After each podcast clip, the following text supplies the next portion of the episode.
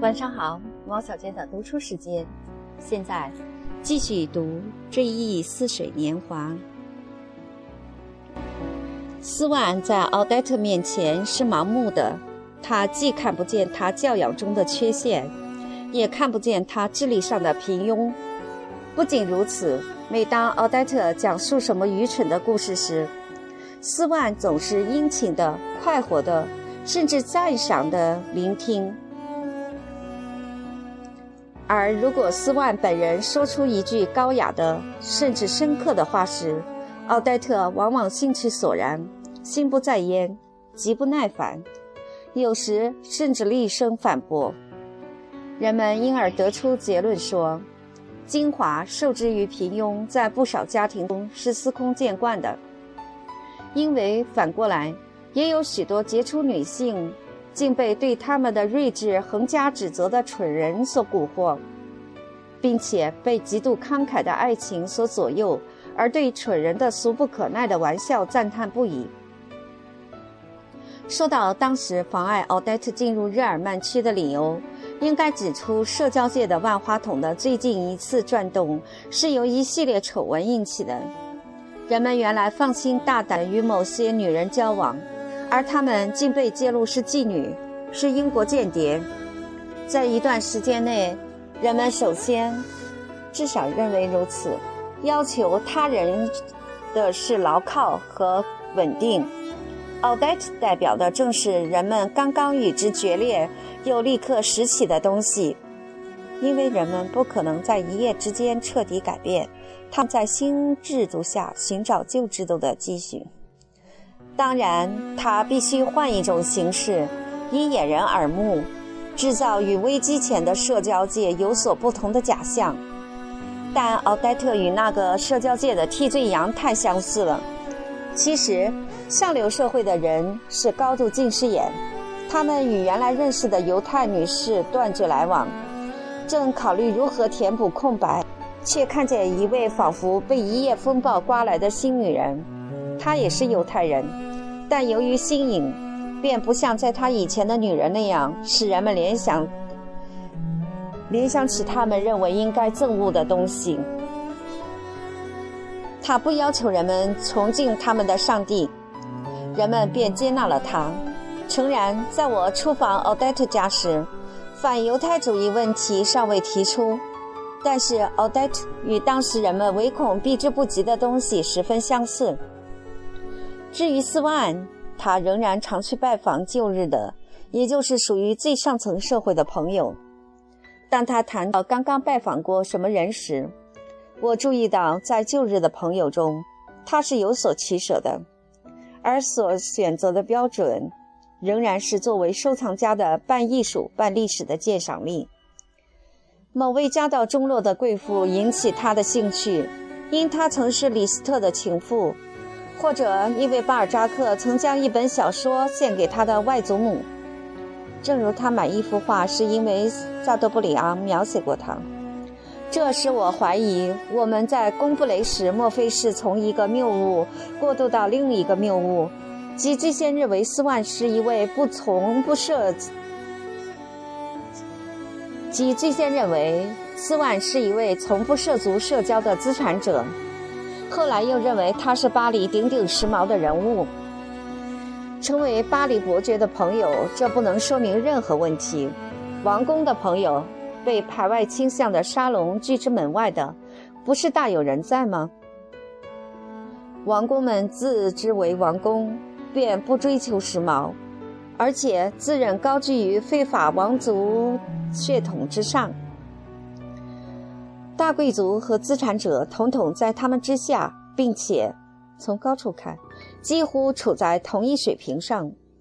此外，斯万在目前的社交圈子中，他重视过去所留下的、至今仍然可以见到的名字，所寻求的不仅仅是文人和艺术家的乐趣，将不同的成分交混起来，将不同的类型聚合起来，从而搭配成社会花束。这也是他的消遣，不那么高雅。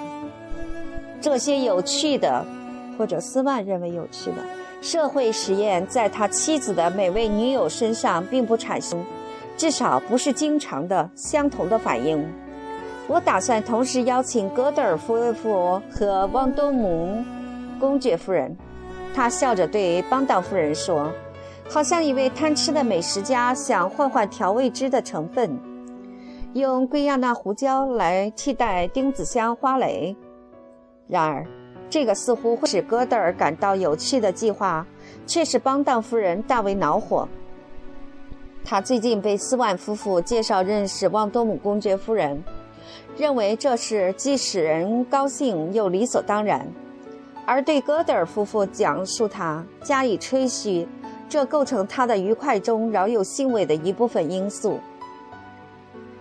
邦道夫人希望，在他以后，他那圈子里再没有任何人被介绍给公爵夫人，正好比被受勋者得到勋章，一得到勋章，便立刻希望将十字勋章的水龙头关上。他暗暗诅咒斯万的积极鉴赏令，他为了实现一种无聊的、古怪的审美观。竟能在一瞬间将他对戈德尔夫妇谈论旺多姆公爵夫人时所散布的迷雾吹得一干二净。她怎敢对丈夫说教授夫妇也即将分享这个愉快？她曾吹嘘说他是独一无二的呢。要是戈德尔夫妇明白这种邀请不是出自主人的诚心，而是为了解闷儿，那就好了。其实邦当夫妇的被邀请，难道不也如此吗？不过，斯万从贵族那里学到了永恒的堂皇作风。他有本领使两位不足道的女人同时认为自己是真正的被爱者。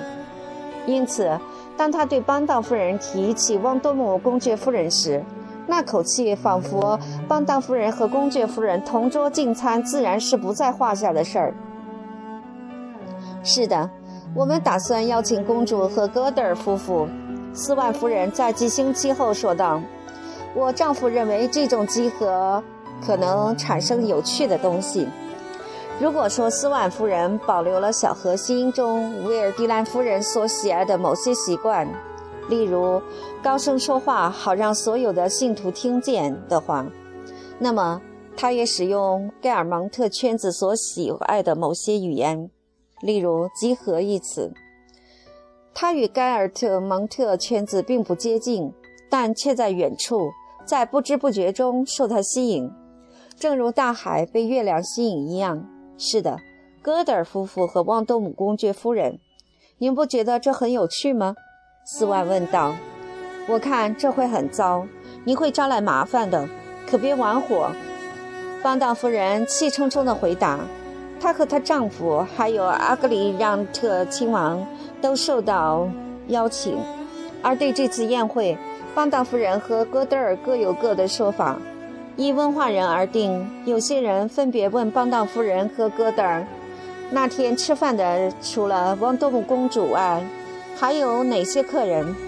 得到的回答都是漫不经心的两句话：只是阿格里让特亲王，这完全是熟朋友之间的便餐。但另一些人可能更知情。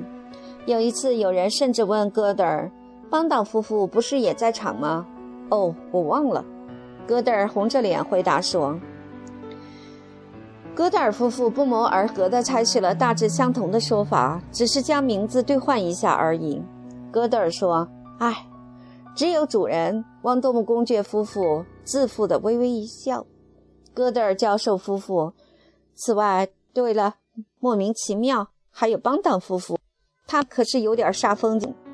邦当夫人讲的也完全一样，不同的是，邦当夫妇的名字位于汪多姆公爵夫人和阿格里让特亲王之间，并且受到得意洋洋的夸张，而他最后责怪所谓不请自来并且大煞风景的秃子，就是戈德尔夫妇。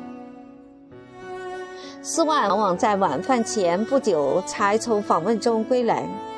晚上六点钟，这时刻在往日曾使他痛苦，而如今却不然。他不再猜测奥黛特大概在做什么，是接待客人还是外出，他对这些都不在意。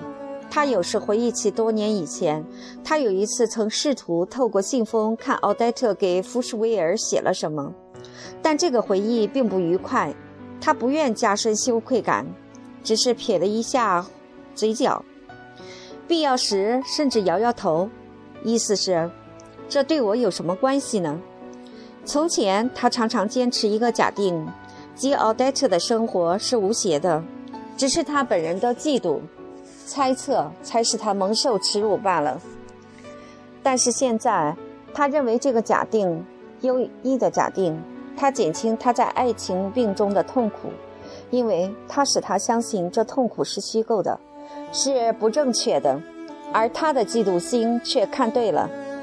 如果说奥黛特对他的爱超过他的想象的话，那么他对他的欺骗更超过他的想象。从前。当他痛苦万分时，曾发誓说：“有朝一日，他不再爱奥黛特，不再害怕使他烦恼，使他恼，不再害怕使他恼怒，不再害怕让他相信他一热恋他时，他将满足夙愿，本着单纯的对真理的追求，并为了解释历史的疑点，与他一起澄清事实，弄清那天，即他写信给福斯威尔。”说来探望他的一是一位叔叔，他按门铃敲窗的，而他不开门时，他是否正和福斯维尔睡觉？斯万从前等待嫉妒心的消失，好着手澄清这个饶有兴趣的问题。然而如今他不再嫉妒了，这个问题在他眼中也丧失了、失去了一切趣味。当然，并不是立刻，他对奥黛特已经不再嫉妒。但是，那天下午，他敲打比鲁斯街那座小房子的门，而无人回答的情景，却继续刺激他的嫉妒心。在这一点上，嫉妒心与某些疾病相似。疾病的病灶和传染源不是某人，而是某个地点、某座房屋。嫉妒的对象似乎也不是奥黛特本人。而是斯万敲击奥黛特住所的每扇门窗的那已是往日中的一天，一个时刻，可以说，只有那一天和那个时刻保留了斯万往日曾有过的爱情品格中的最后残片，而他也只能在那里找到他们。长期以来，他不在乎奥黛特是否曾欺骗他，是否仍然在欺骗他，但是。在几年里，他一直寻找奥黛特从前的仆人，因为他仍然有一种痛苦的好奇心，想知道在如此遥远的那一天，在六点钟时，奥黛特是否在和福斯维尔睡觉。后来，连这种好奇心也消失了，但他的调查却未终止。他继续设法弄清这件不再使他感兴趣的事，因为他的旧我虽然极度衰弱。仍然在机械的运转，而过去的焦虑已烟消云散。他甚至无法想象自己曾经感到如此强烈的焦虑。当时他以为永生也摆脱不了焦虑，以为只有他所爱的女人的死亡。本书下文中将有一个残酷的反证，说明死亡丝毫不能减弱嫉妒的痛苦，才能打通他那完全堵塞的生活道路。然而，有朝一日将奥黛特生活中使四万痛苦的事弄个水落石出，这并不是斯万的唯一愿望。他还保留了另一种愿望，即当他不再爱奥黛特，不再害怕她时，他要为这些痛苦进行报复。而眼前恰恰出现了实现这第二个愿望的机会。斯万爱上了另一个女人，他没有任何理由嫉妒，却仍然嫉妒。因为他无力更新恋爱方式，他将往日与奥黛特的恋爱方式应用在另一个女人身上。他不必有任何不忠行为，只要由于某个原因离开他，比方说参加舞会，而且似乎玩得很开心，这就足以使斯万妒火中烧，这就足以唤醒他身上那古老的焦虑，他的爱情的可悲而矛盾的罪疚。焦虑使斯万与真实的他保持距离，他必须努力才能够看着他，了解这个年轻女人对他的真实情感，他每天的隐秘欲望和内心秘密。焦虑在斯万和他所爱的女人中间放上了旧日的冥顽不化的猜疑。猜疑的根源在奥黛特或者比奥黛特更早的某个女人身上。正是由于他年老的情人只能通过挑起嫉妒心的女人这个古老的集体幻影来认识他今日的情妇，而且将新爱情也武断地置于这个幻影之中。然而，斯万经常谴责这种嫉妒心理，谴责他使自己相信某些实属虚幻的不忠行为。但是他记起当初也曾采取同样的观点与。替奥黛特辩解，而且是做错了。因此，当他和他所爱的年轻女人不在一起时，他的所作所为在他眼中便不再是清白无邪的。他曾起誓说，万一哪一天他不再爱这位当时未想到会与他结婚的女人时，他将毫不留情地对她冷若冰霜，真正的冷若冰霜。好为他长期受辱的自尊心进行报复。他现在可以毫无风险的，即使奥黛特把他的话当真，取消他从前梦寐以求的和他单独谈话，他也毫不在乎。进行报复了，但他却无意报复。爱情既已消逝，表示不再爱的愿望也随之消失。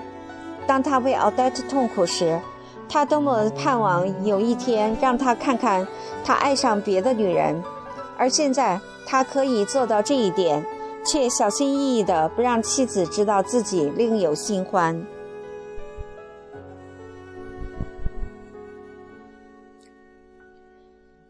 从前每到喝茶的终点，我便面闷闷不乐的看见希尔贝特离开我，提前回家，而现在我也参加这些茶会。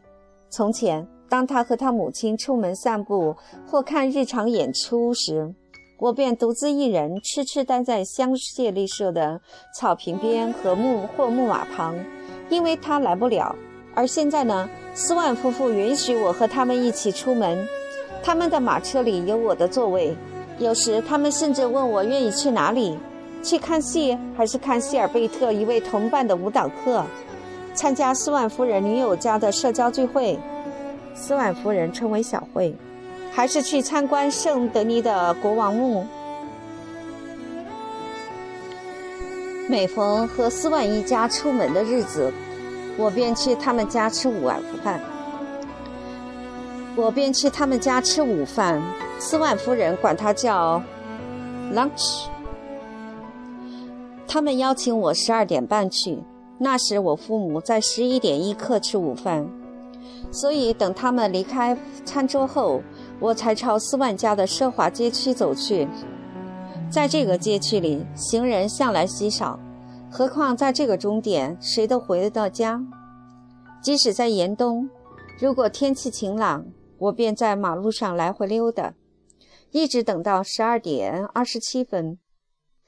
我一会儿扯扯从夏费商店买的那条精美领带的领带结，一会儿看看脚上那双高帮漆皮皮鞋是否弄脏了。我远远看见斯万家小花园里的光秃秃的树，在阳光下像白霜一样晶莹闪光。当然，小花园里只有两株树。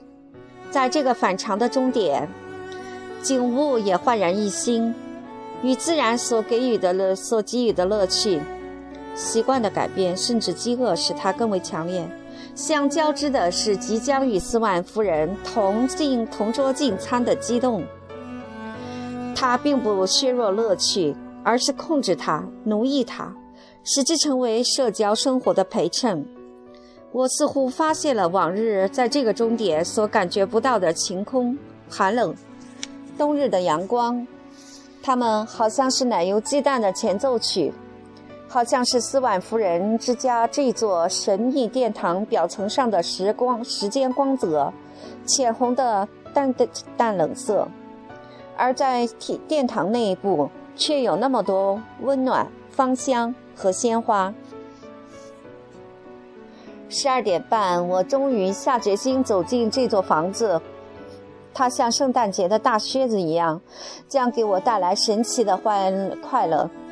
斯万夫人和希尔贝特都不知道圣诞节在法文里怎么说，所以总是用 Christmas 来代替。Christmas 布丁啊，收到什么 Christmas 礼品啊？在 Christmas 期间要去外地什么地方等等，我感到不是滋味儿。回到家中也说 Christmas，认为说圣诞节也有失体面，而父亲认为这种语言滑稽可笑。我最初只遇见一位跟班儿。他领我穿过好几间大客厅，来到一间很小的客厅，那里没有人。从窗口射进来的下午的蓝光，使他沉浸在梦幻之中。只有兰花、玫瑰花和紫罗兰陪伴我，它们像人一样待在你身边，但并不认识你。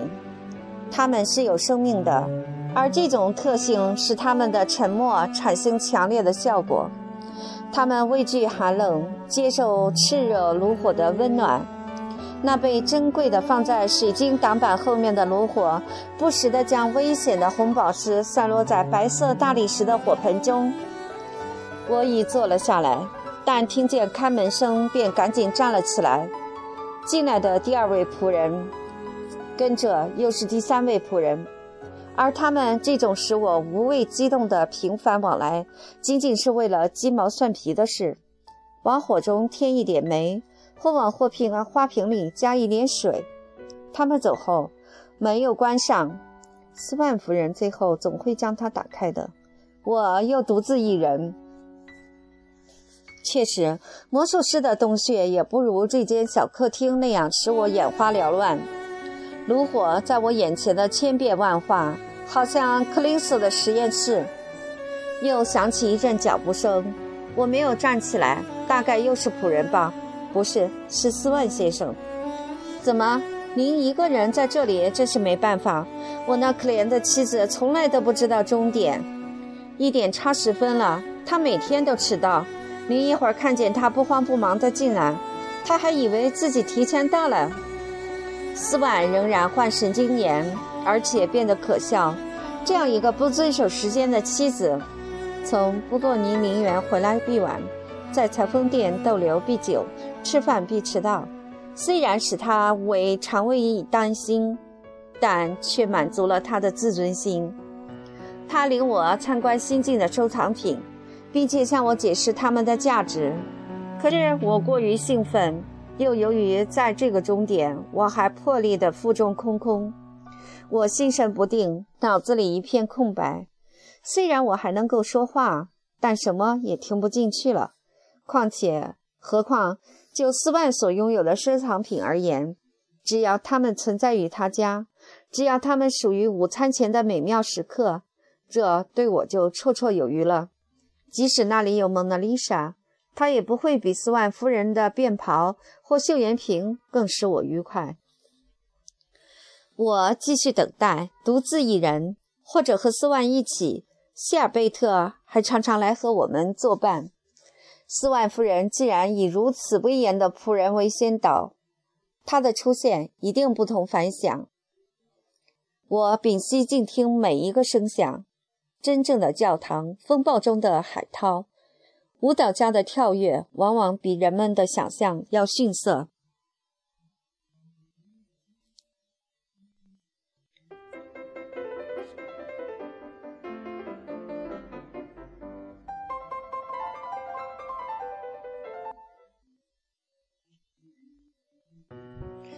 配乐稍稍出了点问题。念这本书，我不想中途换音乐。所以，一直选的这首《杨柳》。好，插段闲话，继续往下念吧。穿制服的仆人酷似戏剧中的配角，他们的连续出场为王后的最后显现做准备，同时也削弱显现的效果。在这些仆人之后，是悄悄进来的斯万夫人。他身穿水獭皮小大衣，冻得发红的鼻子上戴着面纱，与我的想象力在我等候期间所慷慨臆造的形象何等不相似！如果他整个上午都没有外出，那么他走进客厅时身穿一件浅色双皱成衣，对我来说，他比一切衣袍都更雅致大方。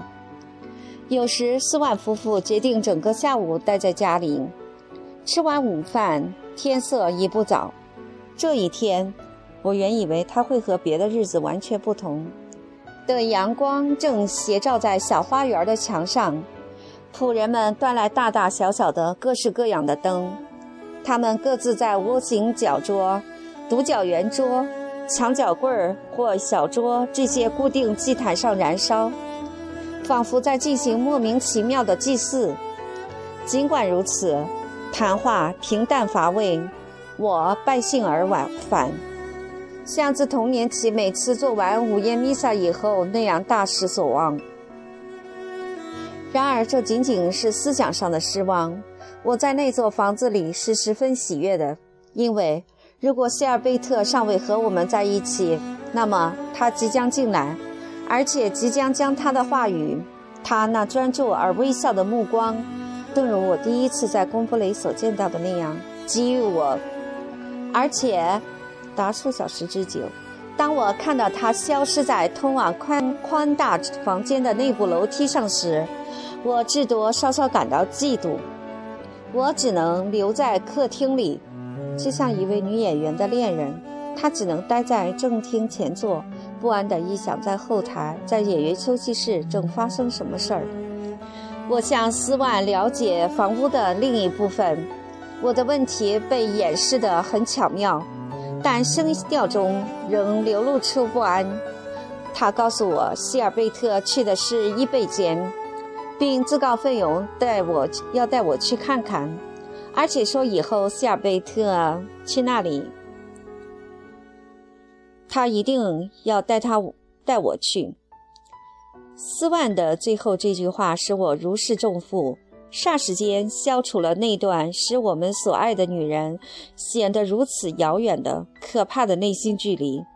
此刻，我对他的感情油然而生，似乎。比我对希尔贝特的柔情更深，因为他作为自己女儿的主人，将她给予我，而他本人却有着拒绝我。我对他的直接影响比不上我感到心烦意乱，比不上我通过斯万而施于他的间接影响。此外，我爱的是他。每当我看见他时，我不禁感到心慌意乱。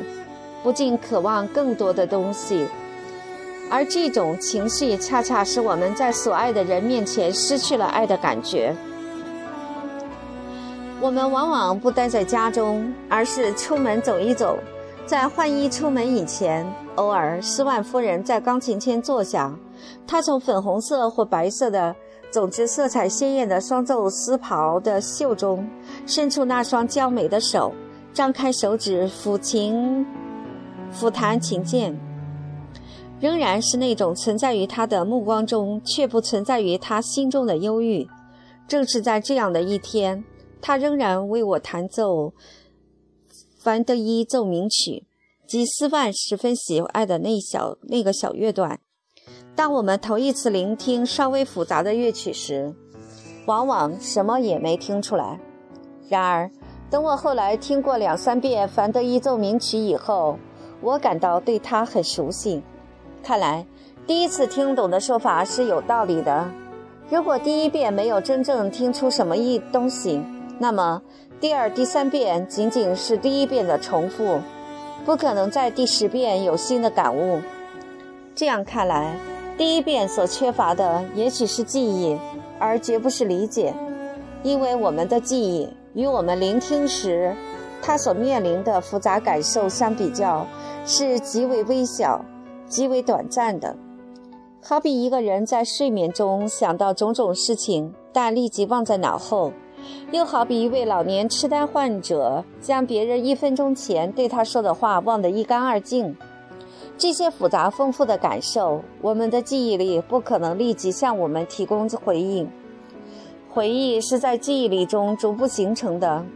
当我们听过两三遍作品以后，我们就像中学生，他们入睡前还反复复习，觉得尚未掌握一样，第二天早上倒背如流。只是我以前从未听到这支奏鸣曲，只是我以前从未听过这支奏鸣曲。因此，斯万和他妻子所熟悉的那个乐段，与我清晰的感知相距遥远，仿佛是记不起来的名字。人们尽力回忆，但找到的是一片虚空。但是，一个小时以后，当人们不再去想时，最初寻而未得的那个音节却自动跳了出来。真正的稀世之作是难以立即被人们记住的。何况，就每个作品内容来说，例如凡德伊奏鸣曲之于我，人们最先感知的是最次要的部分。我错误地认为，吉闪斯万夫人已为我弹奏了那十分著名的乐段。在这一点上，我和某些傻子一样，他们既然看过威尼斯圣马可教堂的圆顶的照片，便以为再没有什么新奇了。奏鸣曲不会给我任何新启示，因此在长时间中我不注意聆听它。不仅如此，即使我从头到尾再听一遍，奏鸣曲的整体在我眼前仍然影影绰绰，就像是一座由于距离太远或浓雾弥漫而若隐若现的建筑物。因此，认识作品如同认识在时间中实现的事物一样。这个过程是令人忧郁的。当凡德伊奏鸣曲中最隐蔽的东西向我显露时，我最初所注意并喜爱的东西，在我的感觉所无法左右的习惯的支配下，开始逃走，离开我。既然我只能在相继的时间中喜而奏鸣曲所给予我的一切，它便像生活一样，我永远也无法全部掌握它。然而。伟大的杰作并不像生活那样令人失望，它最初给予我们的并不是精华，在凡德伊奏鸣曲中，最先被人发现的美，也是最快使人厌倦的美，而原因大概是这种美与人们已知的美最接近。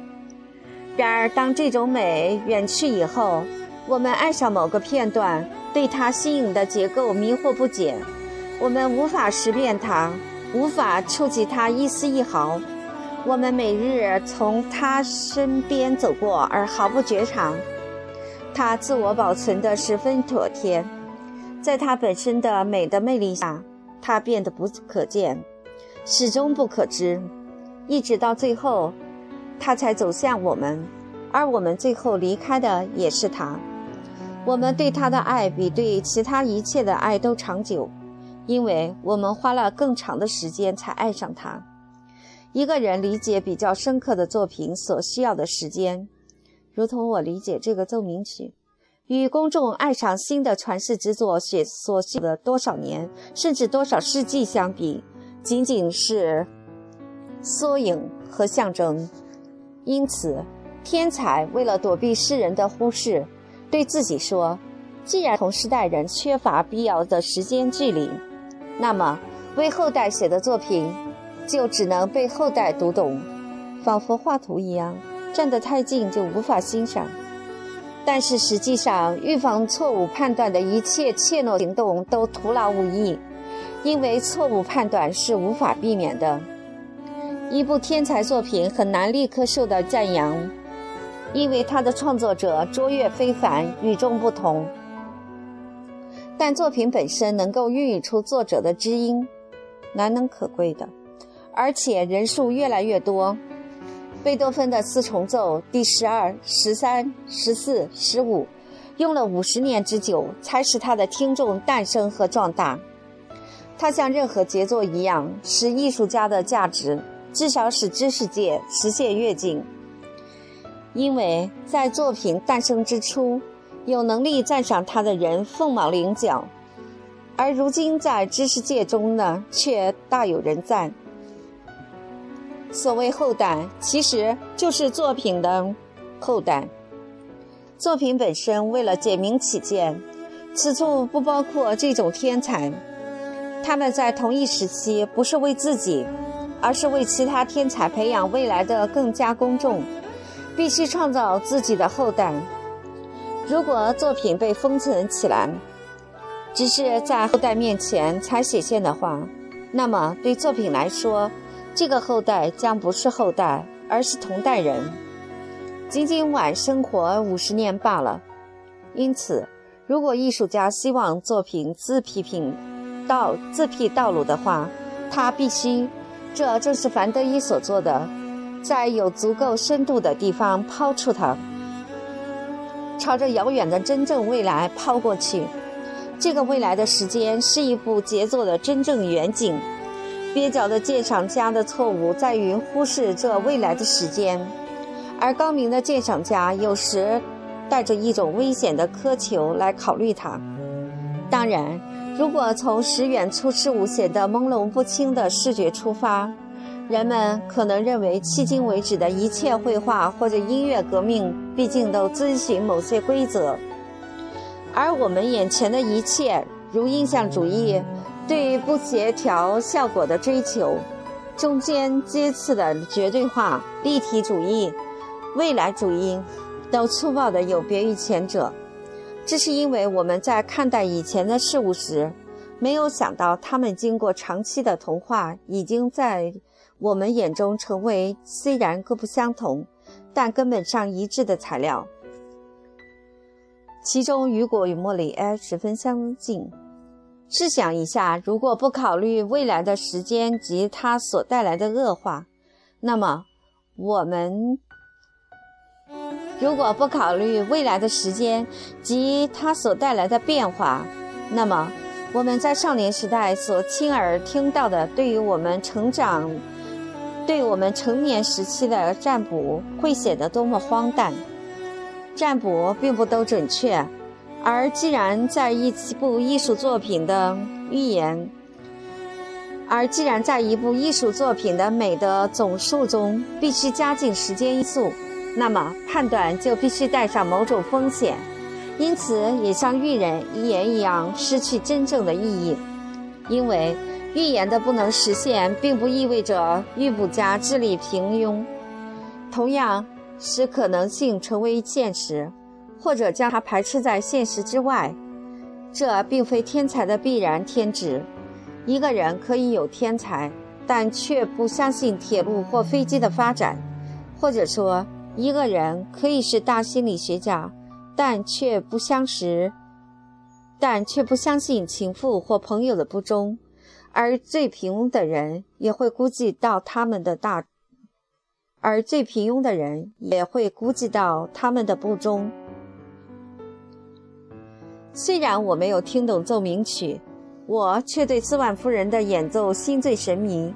她的弹奏正如她的衬衣、他的楼梯上的芳香、他的大衣、他的雏菊花、他的菊花一样，属于一个特殊的神秘的整体。它比起可以对。天才进行理性分析的世界来，要高出千倍。斯万对我说：“这个凡德伊奏鸣曲很美吧？”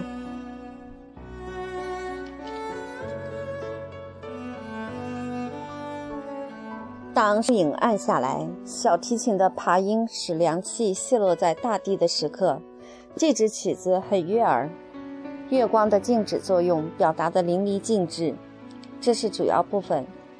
我妻子正采用光线疗法，月光能使树叶静止不动，那么光线能作用于肌肉，也没有了什么奇怪的了。这一点是乐段中最精彩的，即得了瘫痪症的布洛尼陵园。要是在海边就更妙，海浪在喃喃回答，我们对浪声听得更真切，因为其他一切都宁定不动。在巴黎却不然。我们充其量注意到那些建筑物上奇特的光线，那片仿佛被既无颜色又无危险的大火照亮的天空，那隐隐约约的闹市生活。然而，在凡德伊的这个乐段以及整个奏鸣曲中，没有这些，只有布诺尼陵园。在回音中有一个清晰的声音在说，几乎能读报了。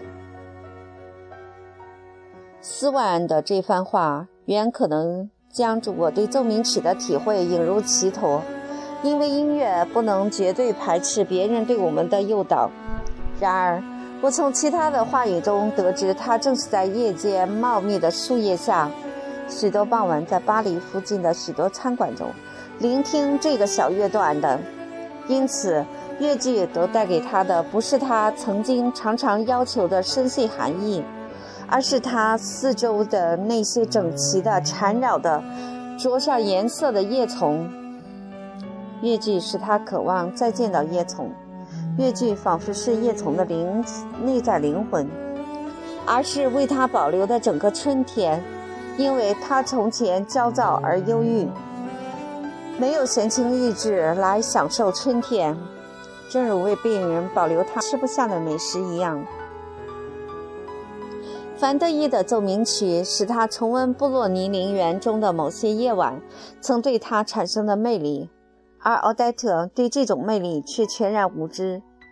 虽然他当时和小乐段一起与他作伴，他仅仅在他身旁，不像凡特伊的主题那样在他身上。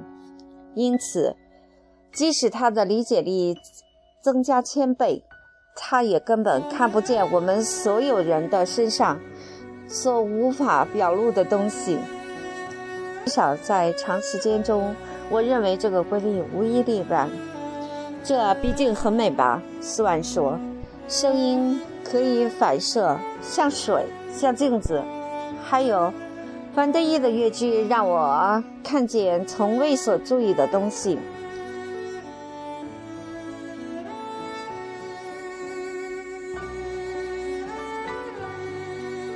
还有，范德伊的乐句让我看见从前所未注意的东西。至于我当时的烦恼，当时的爱情。他没有丝毫暗示，他采用的是另一种价值系统。夏尔，有你这样说，对我似乎不太礼貌吧？不礼貌？你们女人可真了不起！我只是想告诉这位年轻人，音乐所显示的，至少对我而言，绝不是意志本身和与无限共同感应，而是，比方说，动物园的棕榈温泉室中。身穿礼服的威尔迪兰老爹，他我虽然身在客厅，但这段小越剧却一次又一次地领我到阿尔莫农维埃尔。但这段小越剧却一次又一次地领我到阿尔莫多农维场。这外国地名还真不好念呢。阿尔莫农维尔，阿尔莫农维尔，阿尔莫诺维尔与他一同进餐。老天爷，至少这比和康布尔夫妇，至少这比和康布尔梅夫人同去要有趣的多。斯万夫人笑了起来，说：“人家都说夏尔。”使这位夫人着了迷。他的声调使我想起在以前不久，他谈到福美尔，他居然知道这位画家，我十分惊讶。他谈到福美尔时曾说：“我可以告诉你，先生在追求我时，对这位画家很感兴趣。”对吧，亲爱的夏尔？此时斯万内心很得意，但是说：“别瞎议论康布尔梅夫人了，我不过在重复别人的话罢了。再说，她好像很聪明，虽然我不认识她，她很有开拓性，这对聪明女人来说是难得的。所有的人都说她迷上了你。”这样说也没有什么坏处呀。斯万像聋子那样一言不发，这是他，这是认可，也是自鸣得意的表示。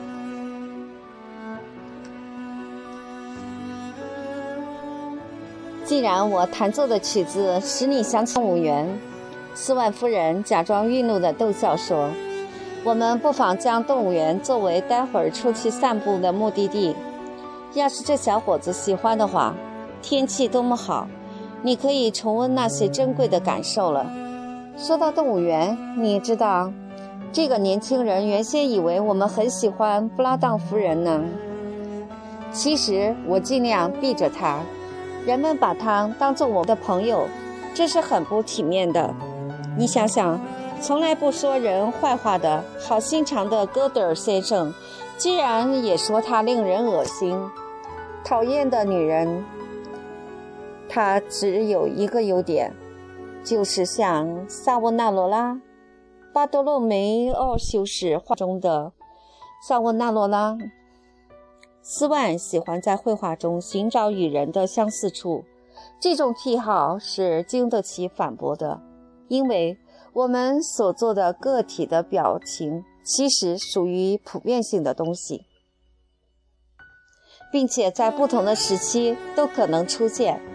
当人们恋爱并且希望相信个体的独一无二的现实时，这一点他们是难以接受的。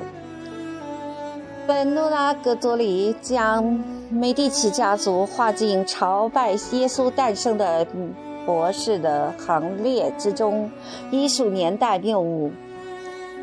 更有甚者，斯万认为，在这行列中还有一大群斯万的，而并非果戈。格佐里的同代人的肖像，也就是说，不仅有距耶稣诞生一千五百年以后的人，还有距画家本人四个世纪以后的人。照斯万的说法，巴黎的当代名人无一不在画上的行列之中。就好比在皮泽尔所写，就好比在萨杜所写的一出戏中。所有的巴黎名流、名医、政治家、学律师，出于对作者和女主角的友谊，也出于时髦，每晚轮流登台跑龙套、跑龙套，并以此为乐。可是，他和动物园有什么关系呢？关系可密切了。怎么，他的屁股也像猴子一样是天蓝色？夏儿真不成体统。不，我刚才想到僧伽罗人对他说的话，你讲给他听吧。真是妙语惊人。一件蠢事儿，你知道，我布拉当夫人说话时，喜欢管着叫，以保护者自居。奥黛特插嘴说，他不久前去动物园，那里有黑，有黑人。我妻子说是。僧伽罗人，当然对人种学，他比我在行。算了，夏儿，别嘲笑我。这哪里是嘲笑呢？总而言之，布拉当夫人对一位黑人说：“你好，黑种。”其实这没什么。那位黑人不喜欢这个词儿，他生气地对布拉当夫人说：“我是黑种，你是孬种。”可真逗，我爱听这一段小插曲，挺好，挺妙吧？布拉当那个老婆子当时就愣住了。我是黑种，你是骚种。我表示愿意去看看那些僧伽罗人，其中一人称其呼布拉当夫人为骚种。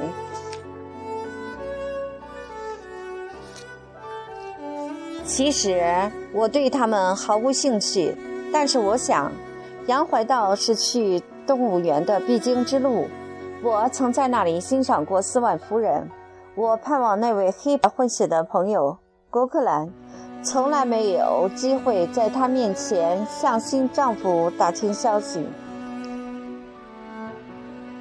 在新丈夫。我从来没有机会在他面前向斯万夫人打招呼。看见我和斯万夫人并排坐在马车里，在洋怀道上驶过。谢尔贝特走出客厅去换衣服。斯万先生和夫人趁他不在的片刻，高兴地向我提揭示女儿身上难能可贵的品质。我所观察到的一切，似乎都证明他们言之有理。正如他母亲所说的，我注意到他的朋友、仆人、穷人一概给予细致入微的、深思熟练的关心。努力使他们高兴，唯恐使他们不快，而这往往通往，而这往往通过小事，他即付出极大努力，表现出来。他曾经为香榭丽舍大街的那位女小贩缝了什么东西，而且立刻火冒三丈，而且立刻冒着大雪给他送去。你要不知道他的心地有多好。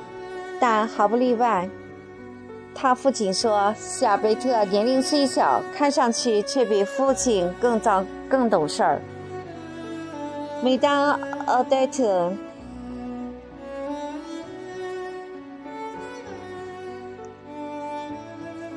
每当斯万谈到他妻子的显赫朋友时，夏贝特转过头去一言不发，但神情中并无责怪之意。因为他感觉到对父亲进行最轻微的批评也是不能容忍的。有一天，我们谈起凡德伊小姐，我对她说：“我永远也不想认识她，原因之一在于，据说她父亲不好，让他情让他伤心，这一点是我都无法理解。对啊，你爸爸要死了，你会痛不欲生。”爸爸要是死了，我也会痛不欲生，这是很自然的。怎么能够忘记你从一天开始就爱着的人呢？谢尔贝特的父母不仅对我夸奖他的品德，这同一个希特勒，这同一个谢尔贝特，甚至。在我真正看见他以前，曾在教堂前，在法兰西岛的景色中显现出显现过。后来我在去梅塞格利斯的陡坡小路上，看见他站在玫瑰荆棘篱笆前。他唤醒的不再是我的梦想，而是我的回忆。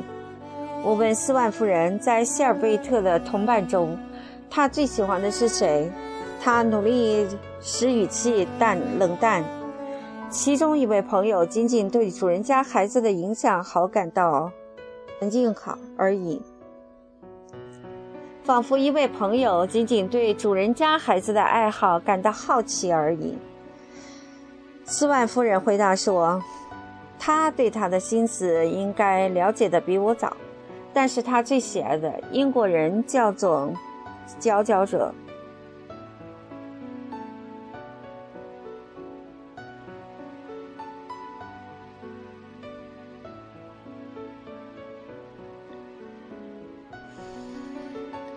当现实则过来严丝合缝地贴在我们长期的梦想上时，它盖住了梦想，与它混为一体，混为一体，如同两个同样的情形重叠起来，合二为一一样。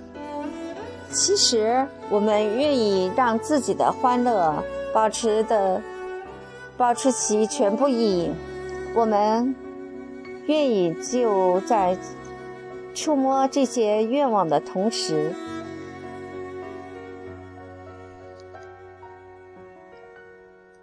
为了确信这的确是他们，让他们依旧保持不可触及的特征，但是思想失去了活动空间，他甚至无力恢复最初状态，以便与新状态做比较。我们所完成了的认识。我们对出乎意料的最初时刻的回忆，我们所听见的话语，它像一条，他们一起堵住了我们的意识，使我们更多的使用记忆力而不是想象力。他们反作用于我们的过去，以致将我们在看待过去时能不受他们影响。它们甚至作用于我们尚未定型的未来。好几年以来，我一直认为，拜访斯万夫人是我永远渴望而不可及的朦胧的空想。然而，在他家中待上一刻钟以后，我从前那段未相识的时期变得朦胧而模，变得可望而不可及的朦胧的空想。然而，在他家。待上一刻钟以后，从那前段未相识的时期便变得朦胧而渺茫，仿佛是被实现了可能性所摧毁的另一种可能性。我如何还能幻想饭厅里是一个不可思议的地方呢？他的眼精神上每走一步都遇见我刚才吃下的美式虾皮龙虾。所不断发射的永不消失的电波。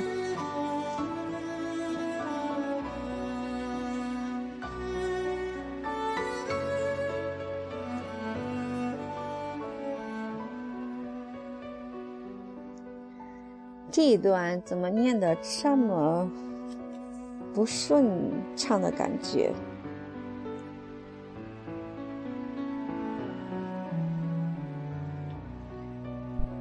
文字看的我都接续不上了。好，从这里继续。我在精神上每走一步，都遇见我刚才吃下的美式龙虾所不断发射的永不消失的光线，它甚至照射我最遥远的过去。斯万在自己身上一定看到同样的现象。可以说，他接待我的这套住宅是一个汇合点、重叠点，其中不仅有我的想象力所创造的理想住宅，还有斯万的嫉妒爱情。他和我的梦想一样富有想象力，经常向他描绘的住，经常向他描绘的住宅。他曾幻想与奥黛特所共有的，他和福什维尔去他那里喝橘子汁那天晚上，他感到高不可攀的住宅。我们用餐的这间饭厅的布局已经容纳了那出人预料的天堂。那时，他曾想象有一天，当他对他们俩的膳食总管说：“夫人，准备好了吗？”他一定激动万分，而现在他的语气却流露出轻微的不耐烦，并夹杂着自尊心的某种满足。我和斯万一样，也无法体验我的幸福。连希尔贝特随时可来看望的好朋友呢？他谈到的这种变化，从外部看来，我当然不得不承认，但我内心并不掌握它。因为它是两种状态组成，而我无法同时想到它们，又让它们各自保持特点。